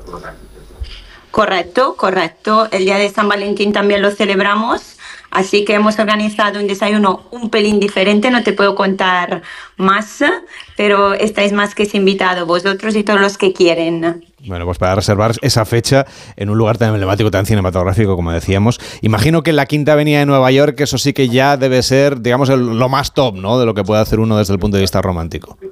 Absolutamente, absolutamente. Aparte, no sé si habéis leído cuando se volvió a abrir en 2023, ah, a finales de abril, también tenemos un restaurante con ah, estrella Michelin dentro de la tienda de Nueva York. Pues eso hay, que ir a probarlo, Mariano. ¿Qué te parece? Lo de, digo lo de ir a comer a un restaurante con estrella Michelin y, todo rodeado de diamantes. Pero pues cuánto glamour de propuesta. No es mala idea porque en la película eh, lo que toma, si no recuerdo yo mal, Audrey Hepburn es un croissant y una taza de café en una bolsa de papel mientras está mirando el escaparate. Hemos pasado de eso al a estar dentro con una estrella Michelin. Catusia, muchísim- muchísimas gracias por acompañarnos, la directora de la tienda de Tiffany de, de Barcelona. Y feliz San Valentín. Gracias a vosotros. Y si esta noche veis el Super Bowl, imaginaros una anécdota. El trofeo es de Tiffany. Ah, también, eso sí que no lo sabíamos. No me, y, ¿Lo han diseñado y lo venden ustedes, digamos? ¿O lo- se lo venden ustedes a la NFL? Absolutamente, lo creamos, lo creamos. Lo podéis ver en la página Instagram, por ejemplo. Lo crea Tiffany. Es un trocito de mucha historia que podemos contar más en un desayuno con diamantes. Pues oye, nos lo apuntamos para el Super Bowl del año que viene. Mire usted, un día, tienen una semana grande ustedes en Tiffany. que vaya muy bien y hasta la próxima. Buenos días. Buen día, gracias. Y otra propuesta para San Valentín, por ejemplo, es pasar la noche en una antigua estación de ferrocarril que se ha reconvertido en hotel, el Hotel Canfranc Barceló, a Royal Hideaway Hotel, un establecimiento de lujo que enamora a sus huéspedes, construido, como decíamos, en la antigua estación de Canfranc, con su combinación única, un poco de tradición y modernidad, porque mm, preservan lo que es la estructura del edificio, pero le han dado un toque así muy original en Huesca, en el Pirineo de Aragón. Desde luego, la estación es de 1928, pero bueno, la han reconvertido en un hotel de montaña y al mismo tiempo monumento en un edificio histórico. Ofrece además una estancia inolvidable para San Valentín, con un 10% adicional de descuento, hecho con mucho amor. María Bellosta, directora del Hotel Canfranc Barceló. ¿Qué tal? Muy buenos días. Hola, buenos días. ¿Cuál ¿Qué es, la, estáis? ¿Cuál es la oferta que tienen para San Valentín? Que no sé si llegamos a tiempo, pero si no, se puede regalar un bono e irse de escapada de fin de semana en otro momento, ¿no? Estamos a tiempo, aunque nosotros siempre celebramos el amor porque somos el producto de una historia de amor que son, es el amor de los aragoneses por conectarse con Francia a través del tren. Eh, somos una estación de tren reconvertida en un hotel, el primer hotel cinco estrellas gran lujo de, de Aragón y estamos en el Pirineo aragonés, rodeados de montañas y ahora mismo eh, muy cercanos a la Sociedad de la Nieve porque hay bastante nieve. Está precioso. Que le estaban esperando, por otra parte. Yo sé que, Sí. ¿no? que han celebrado muchísimo en las estaciones de esquí de Aragón la llegada de las nieves de los últimos días. Sí, está todo el bosque precioso y por encima de los 1600 metros ya se ve, ya se ve la nieve desde las ventanas. Y, oye, lo que es impresionante es acceder al gran hall de la estación, ahora reconvertido en la entrada de- y el acceso del hotel, ¿no? Y algunos de los espacios comunes. Sí, el vestíbulo del hotel es, es único, es un espacio impresionante, muy, muy grande. Eh, y- es, es, el, es el- el- cómo era eh, exactamente cuando se inauguró en 1928. Se ha respetado al máximo eh, todo lo que se ha, se ha podido conservar de, la, de lo que era la antigua estación internacional de Canfranc. Sí, consultando la web he visto que ustedes tienen un restaurante en un antiguo vagón de tren, ¿es así? Sí, tenemos un restaurante con estrella Michelin que nos la han dado este año, hemos abierto y nos han dado la estrella ya, eh, que lo lleva director gastronómico Eduardo Saranova y Ana Cid, eh, y debe estar dentro de un vagón de tren rehabilitado. Y este pack romántico que decíamos para San Valentín, ¿qué, qué incluye? ¿Cómo es la experiencia? La experiencia, la experiencia San Valentín que proponemos es una cena especial eh, y un bueno, champán en la habitación con dulces elaborados por nuestro chef y luego la, la- la- la cena que es el día 14 y el día 15 se puede reservar eh, y todavía tenemos plazas disponibles y bueno pues eh, tienes un primer, una- un primer pase con cava rosado y fresas osmotizadas y luego delicias de- de nuestra cocina. Pues los oyentes ya lo saben, tienen todas estas propuestas de viajes de San Valentín que las estamos contando hoy en Gente Viajera. María Bellosta, directora del Hotel Canfranc Barceló, gracias por acompañarnos y también feliz San Valentín. Hasta la próxima, buenos días.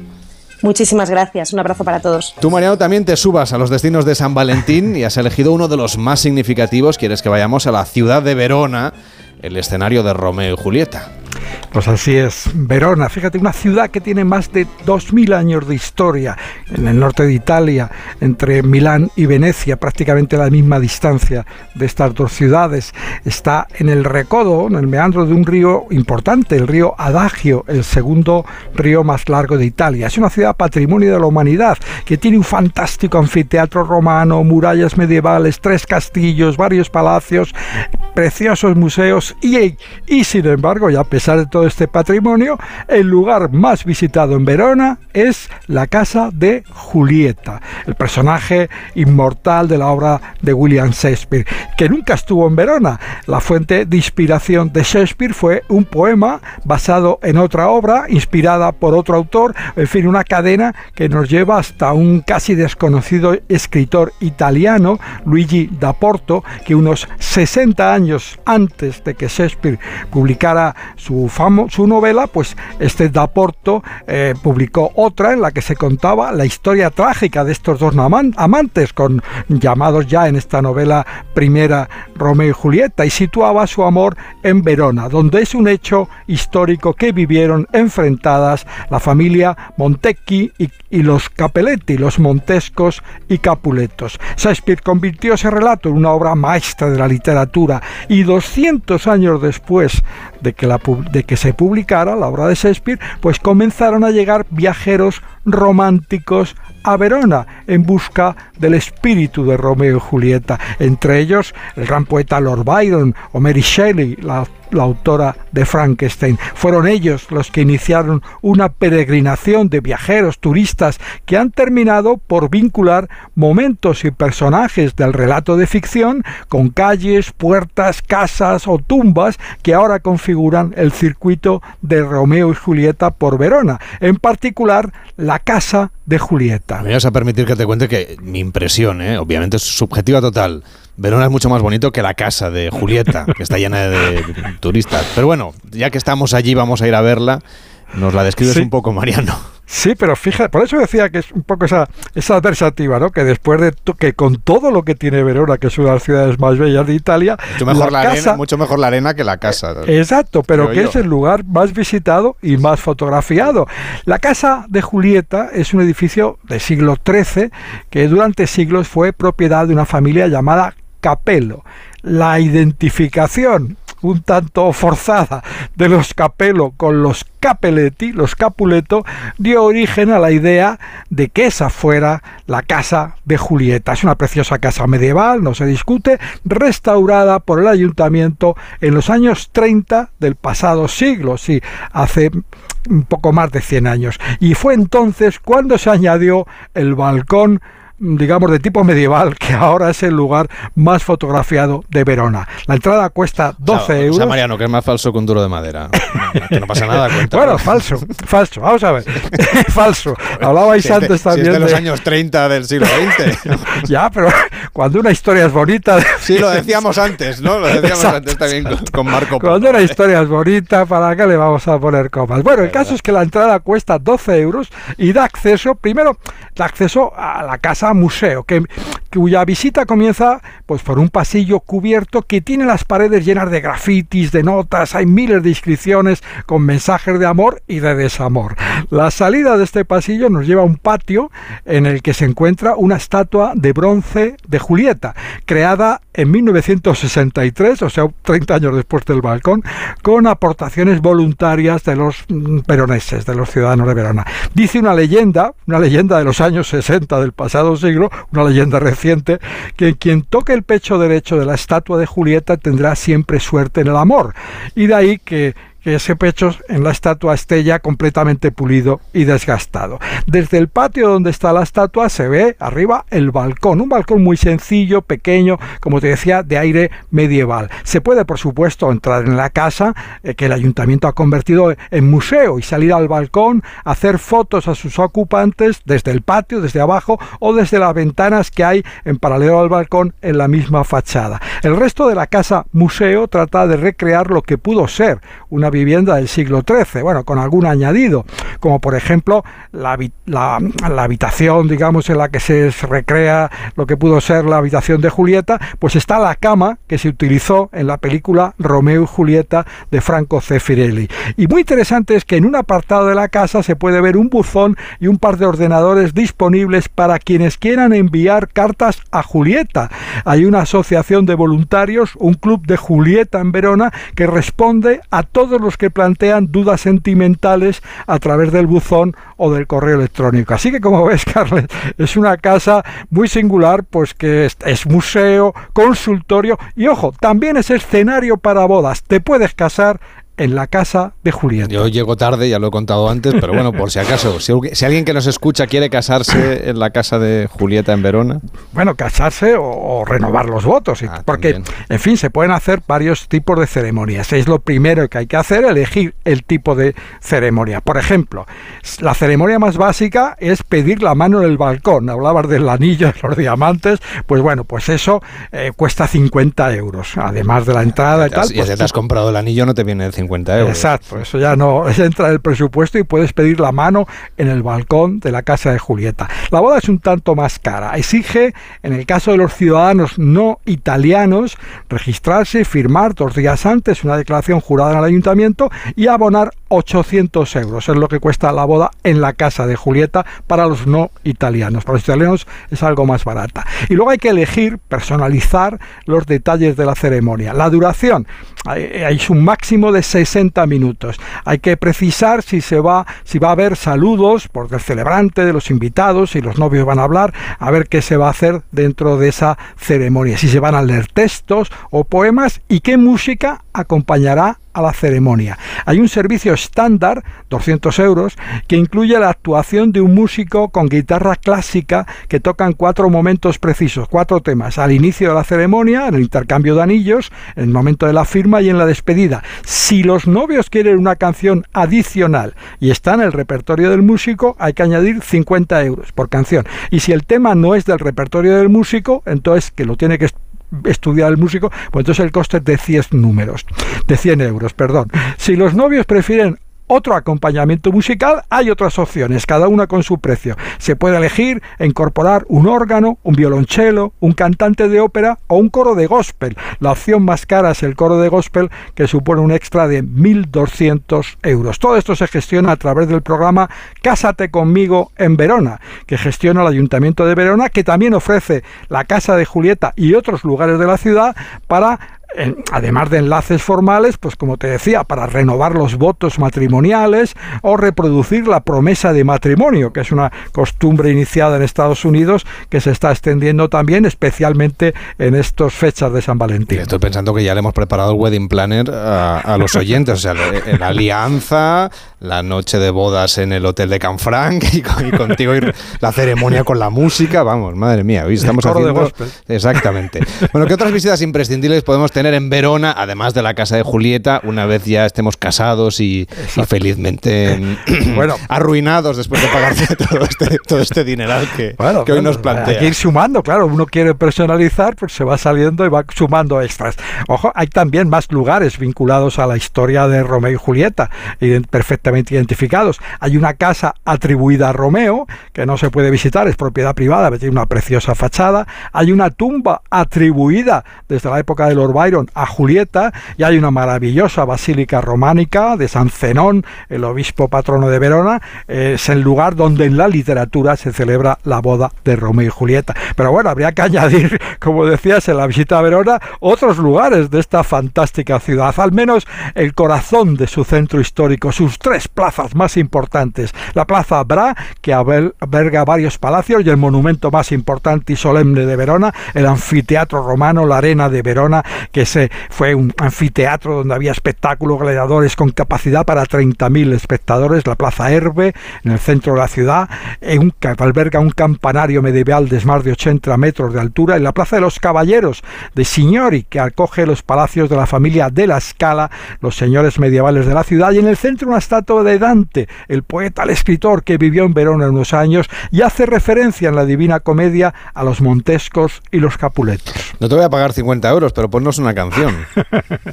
bueno, pues mira, un tema que se llama, no podía ser menos, L'amore, el amor, compuesto e interpretado por un dúo de Verona, las- un dúo de dos, dos hermanos, formado por dos hermanos, Luca y Diego Fainello, el, el dúo se llama Sonora, ganaron en el Festival de San Remo hace unos años y vamos a poner este L'amore, grabado durante una actuación en la Arena de Verona, L'amore, desde Verona, la ciudad de Romeo y Julieta. Mm-hmm.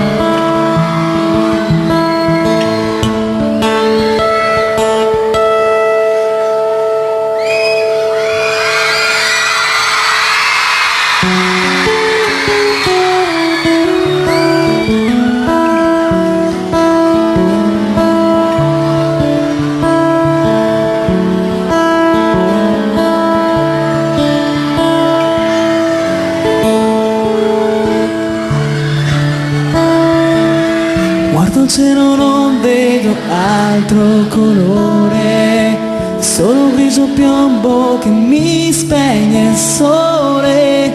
L'unica certezza è gli occhi che io di te.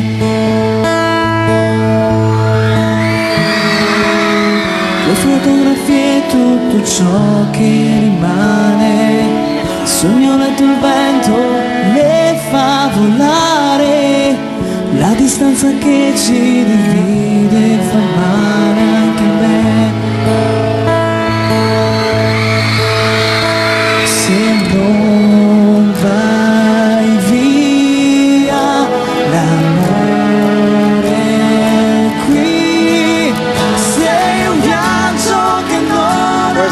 Justamente cuando a- anoche se celebró el Festival de San Remo, otra canción también interpretada en San Remo, en este caso en un directo desde la arena de Verona. Cuídate mucho, Mariano, hasta la próxima semana. Disfruta del día de San Valentín.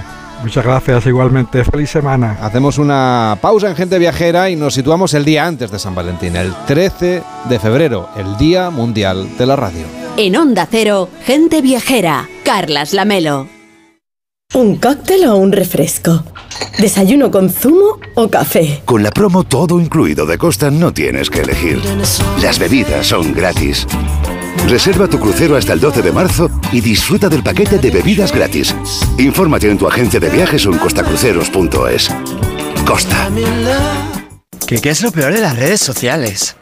Estar enganchada a la pantalla. Que nos bombarden con notificaciones todo el día.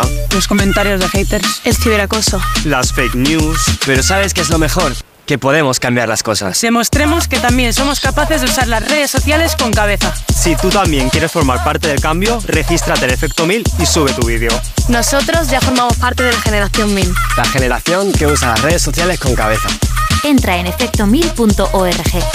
Un proyecto de la Fundación A3 Media con la colaboración de la Fundación Telefónica.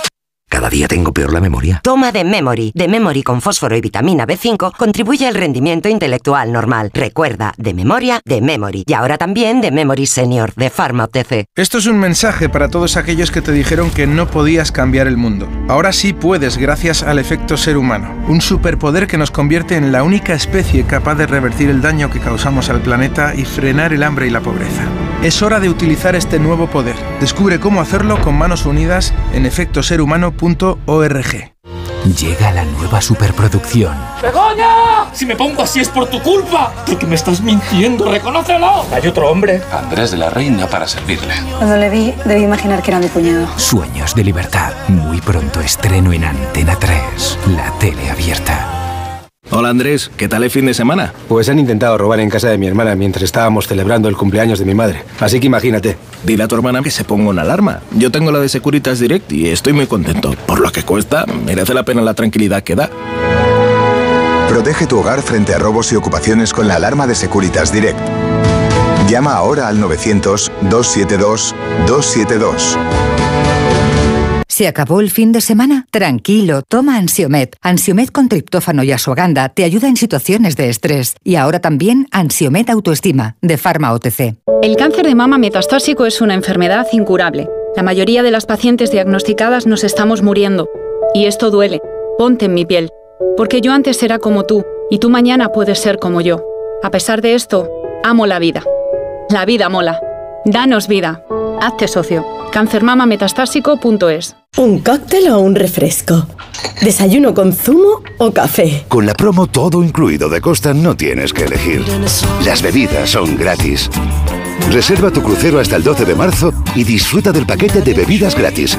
Infórmate en tu agencia de viajes o en costacruceros.es. Costa. Carlas Lamelo, gente viajera.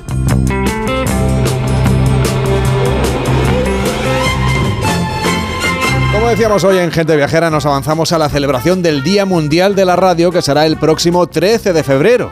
Y además este año se conmemoran los 100 años de la radio en España. Pero no nos queremos poner nada nostálgicos, todo lo contrario, la radio y la industria del audio no paran de crecer en todo el mundo, por eso hoy queremos felicitar también al resto de programas de viajes que existen en el mundo. Por ejemplo, los que se hacen desde México.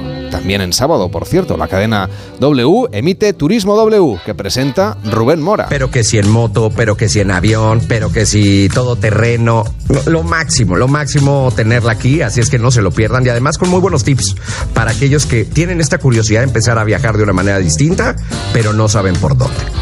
Y ahora sí, como todos los sábados, tripulación.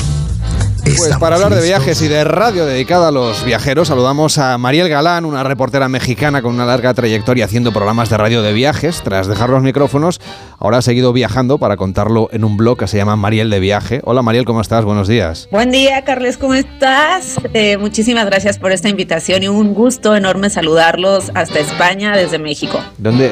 Te iba a preguntar justamente en, en qué lugar te encontrabas ahora mismo. Ahorita me encuentro en la Ciudad de México echando un poco de raíz porque, bueno, ya me estoy preparando para mi próximo viaje y aquí estoy. De hecho, yo soy de la Ciudad de México, acá nací. O sea que has vuelto a casa.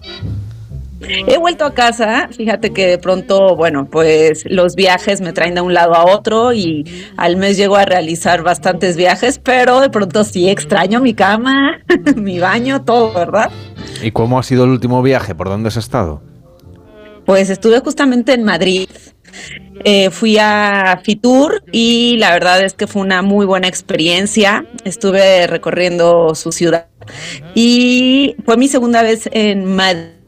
Eh, resulta que de los 16 años que ya tengo experiencia como periodista, eh, no había sido una ciudad a la que fuera tanto. hacía muchas escalas conexiones, pero no conocía. Y esta ya fue mi segunda vez en Madrid y la verdad es que me encanta. Es una ciudad a la que siempre regresaría, de esos sitios a los que siempre se te antoja regresar. ¿Y tú cómo llegaste a todos los viajes? Fue a través de la radio, de hecho. Sí, de hecho inicié mi carrera en los medios tradicionales. Eh, tuve un programa de radio de viajes durante más de seis años en Grupo Imagen, que es una radiodifusora nacional aquí en México. Pero antes de eso estuve en otra radiodifusora que se llama Radio Fórmula y mi camino se forjó, la verdad es que de una manera eh, muy orgánica. Eh, yo no estaba buscando ser periodista de viajes, de hecho ni siquiera sabía que existía la fuente de viajes y turismo. En mi escuela me formaron para dedicarme a otras fuentes y me especialicé en política y economía. Y entrando a la radio como telefonista de un programa de radio de viajes, descubrí eh, que existía el periodismo de viajes y que podías viajar de una manera profesional, por así decirlo. Y comencé en la radio y ya después estuve en prensa escrita, fui productora de un programa de televisión y ahora ya estoy en el mundo de las redes sociales porque, bueno, pues eh, todo, toda la comunicación o parte de ello se ha dirigido a las redes y aquí estamos haciendo redes sociales como muchos creadores de contenido. Eh, tengo mi canal de YouTube, tengo redes sociales y promoviendo, como siempre, en México, por supuesto, pero también diferentes lugares del mundo. Como la próxima semana va a ser el Día Mundial de la Radio, por eso queríamos hablar contigo justamente con alguien que hace o ha trabajado en un programa de radio de viajes al otro lado del charco. ¿Cómo son los programas de radio de viajes en México? A ver si cogemos una idea. Claro, pues creo que algo muy similar a lo que ustedes hacen también.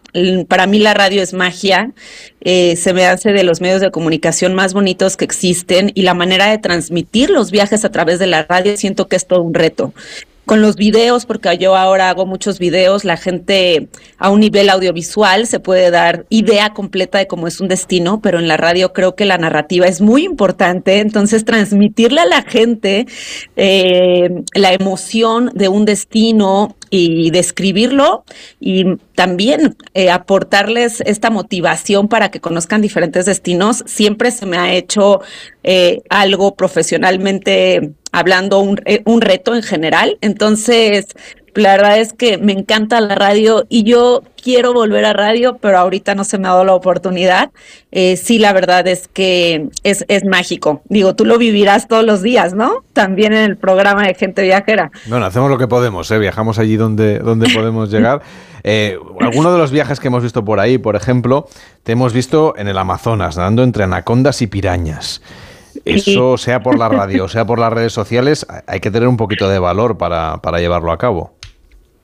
Totalmente de acuerdo. Eh, hice ese viaje eh, a finales del año pasado y es un viaje que lo recomiendo mucho. ¿Tú conoces el Amazonas? Pues no, no, he tenido suerte, pero Víctor, que está aquí conmigo, sí. Sí, bueno, nos hemos bañado también con, con sucurís, que no llegan a ser anacondas, pero son del mismo tamaño. y también, ¿qué tal la experiencia? ¿Te gustó? Muy bien, la verdad que son animales muy tranquilos. Mientras que no te metas en su territorio, pues oye, es un gozo compartir el, entorno y el espacio con ellos, porque además te sientes un poco como parte del menú, ¿no? no te, te pones a su nivel, ¿no?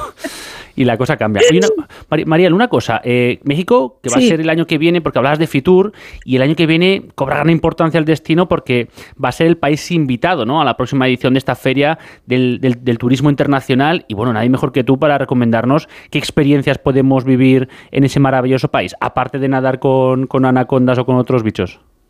Claro, pues mira, primero decir que estoy muy orgullosa de que México sea socio eh, México siempre ha sido pues potencia turística y uno de los países, no porque yo sea de aquí, que tienen mucho valor a nivel cultural, gastronómico. Creo que ACETUR, que es la Asociación de Secretarios de Turismo de México, ha hecho una gran labor al convertir a México eh, o a formar parte ¿no? del impulso porque México sea socio el siguiente año en FITUR 2025. Y para toda la gente que viene por primera vez a México, que quiere conocer este país, sí les recomiendo que esté en su lista, que puedan conocer algo a nivel cultural, gastronómico. También tenemos mucha variedad de paisajes impresionantes y yo tengo mucho amor por todo mi país, pero el sureste es eh, un sitio que, me gusta mucho porque puedes conocer sitios como los ríos subterráneos. Tenemos una de la mayor cantidad de cuevas y ríos subterráneos a nivel mundial. Eh, nuestras playas también son preciosas, empezando por las playas del Caribe. De la gastronomía, bueno, pues ni hablar, también eh, tenemos una variedad infinita de gastronomía. En Oaxaca, comer el mole, este, tomarte un mezcal y también, por supuesto, en Guadalajara un tequila, una torta ahogada. La birria. Eh, que, la birria, les gusta. ¿Han venido a México? Sí, sí, sí, por ahí por Guadalajara, por Oaxaca, DF. Siempre hemos recorrido un poco también el Mar de Cortés. No, es maravilloso. Es, es muy, muy bonito, la verdad. Y, la, y, y lo repito, tenemos una gran variedad eh, de, de productos turísticos también. Creo que México ha hecho una gran labor por tener y crear productos turísticos en diferentes destinos. Entonces tú llegas a un lugar y siempre vas a tener una buena excursión por hacer o una buena experiencia que vivir.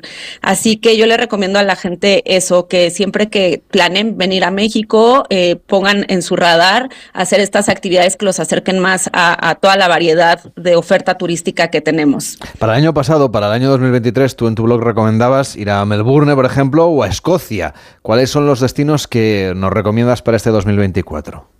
Definitivamente hacer auroras boreales este 2024-2025. El astroturismo creo que es un gran acierto porque, eh, bueno, este año y el que viene van a haber muchas explosiones solares. Es de los, eh, después de 20 años, es de los mejores años para ver auroras boreales. Entonces, elegir algún lugar como Finlandia, Noruega. Yo las vi el año pasado, estuve en el Círculo Polar Ártico y estuve en Yukon, Canadá. Y también es una excelente opción para ver auroras boreales. Eh, Japón también es un país que viene mucho en tendencia. Entonces, este, creo que también lo, recomiendo muchísimo. México, por supuesto. Y eh, de ahí en fuera creo que la gente de pronto se llega a enamorar de destinos que ni tenían pensados y así que a mí de pronto me gusta al año dedicarme a hacer algún viaje que no tenía del todo planeado y que me termina sorprendiendo. María Galán, eh, gracias por acompañarnos, que sigas viajando y disfrutando del mundo y contándolo como periodista y como creadora de contenido en Internet. Ha sido un placer charlar contigo en estos días previos al Día Mundial de la Radio. Hasta la próxima. Muchas gracias a ustedes por la invitación. Bonito día hasta España y hasta la próxima. En Onda Cero, Gente Viajera, Carlas Lamelo.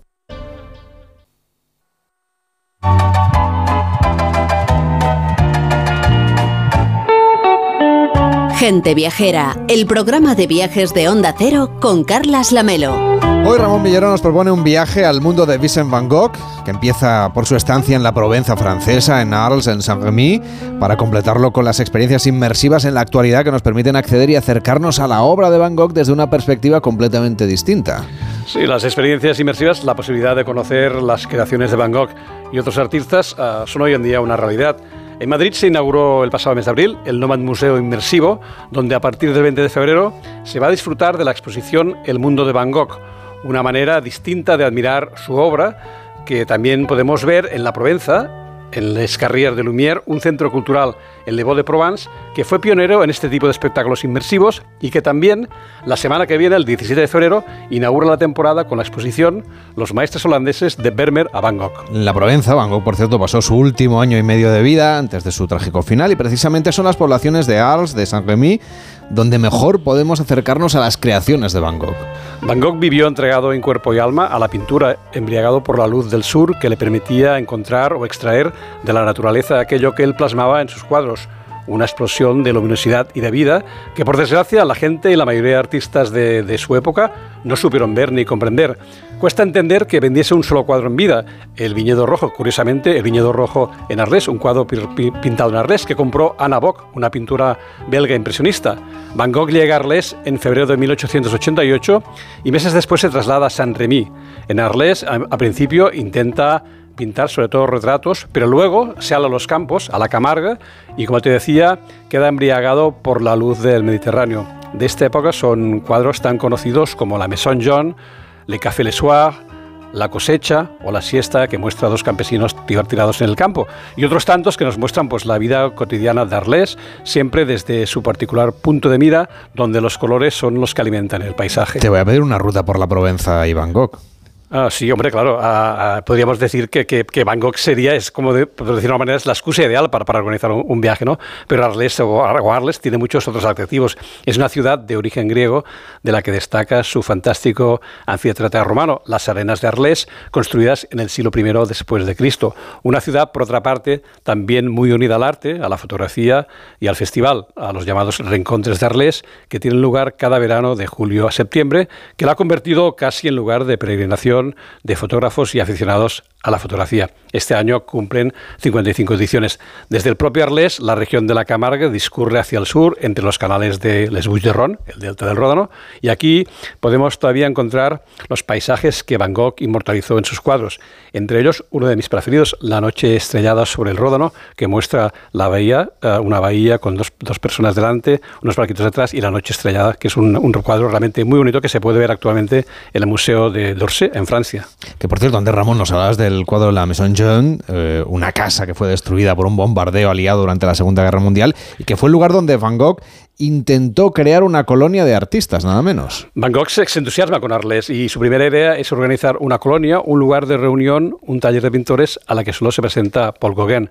Compartieron juntos cuadros, escenarios en una relación de amistad de grandes altibajos, marcada por dos caracteres muy fuertes y que acabó con Van Gogh autolesionándose y cortándose parte de una oreja, y la posterior huida de Gauguin primero a París y luego a Polinesia. La salud de Van Gogh se deteriora paulatinamente y en Es ingresado en el sanatorio de Saint-Paul de Mausolée, donde sigue pintando con asiduidad algunos de sus mejores cuadros, como La Noche Estrellada, no la que te he hablado antes, sino La Noche Estrellada en la que se ve el campanario de Saint-Rémy o La Silla de Van Gogh y escenas cotidianas de, la vida en Saint-Rémy. Al final su salud se agrava, regresa cerca de París y a Auvers-sur-Oise y muere de un disparo en el pecho el 29 de julio de 1890. Siempre se había pensado que se había suicidado, aunque también se habla ahora de la posibilidad de que fuese un disparo accidental de dos jóvenes del pueblo y que él, que Van Gogh, se autoculpase para que los chicos no tuviesen problemas. La verdad, nunca la sabremos. Y otro dato curioso es que durante estos dos últimos meses pinta 79 cuadros, prácticamente uno al día, entre ellos el del doctor Gachet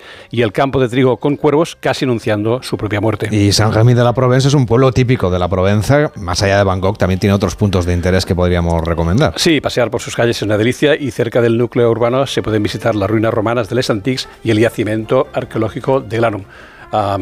justo al lado, a tan solo un centenar de metros de las ruinas, se accede al monasterio de San Paul de Mosley y al Centro Cultural y Turístico Bangkok, donde se reproducen las condiciones de vida en las que el pintor pasó los últimos meses. Un museo sencillo, muy bien acondicionado y que realmente vale la pena visitar. Desde San Remy hacia el norte podríamos visitar los pueblos de La Fontaine de Vaucluse, un pueblocito donde vivió Petrarca y donde se encuentra una de las fuentes más caudalosas de Europa. Pues este recorrido, con Van Gogh como protagonista, pone punto y final a esta edición de hoy de Gente Viajera. Llega Juan Diego Guerrero y Noticias Fin de Semana. Feliz tarde de domingo. Son las dos, es la una en Canarias y esto es